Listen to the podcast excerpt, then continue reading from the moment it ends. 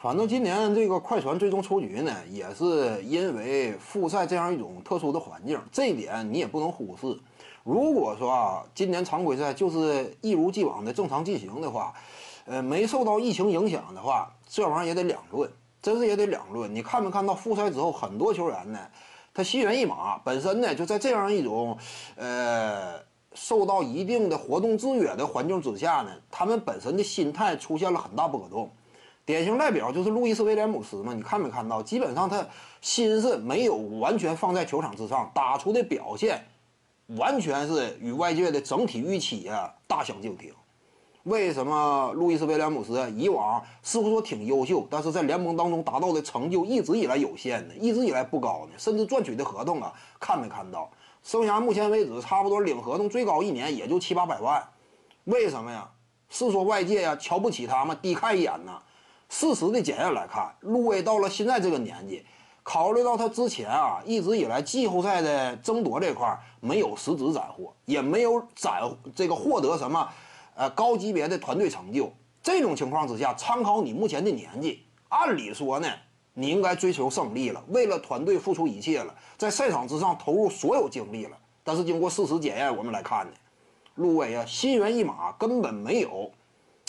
真说那样一种级别的求胜欲望，就说起码快船队路威，就他这个球员来讲，配不上更高级别的舞台。为什么他之前就不是很成功啊？被外界所看扁呢，也是应该的。本身层次呀、心态啊各个方面就差劲。再者呢，参考过往啊，路威更衣室内，他扮演的角色也没有多么正面。那这个看来是被要要离队了，基本上路威啊。哈雷尔呢？你说留与不留啊？反正现在来看，哈雷尔不是很值钱了。篮球智商有限，他不是说支配球类型的这种内线的超六呢。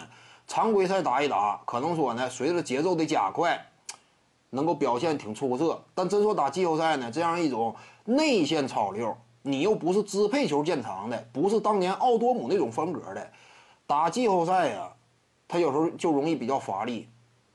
这几轮打的一直以来都不是很理想嘛，哈雷尔啊，小矮个，防守端屡屡被爆，被针对，防守端的硬伤呢体现的挺明显，进攻端这块呢也容易哑火，因为节奏啊，对方的针对强度啊开始改变，你的进攻手段又有限，所以呢，哈雷尔、路威啊，这玩意儿框架有可能都得进行一个大的变动，有可能。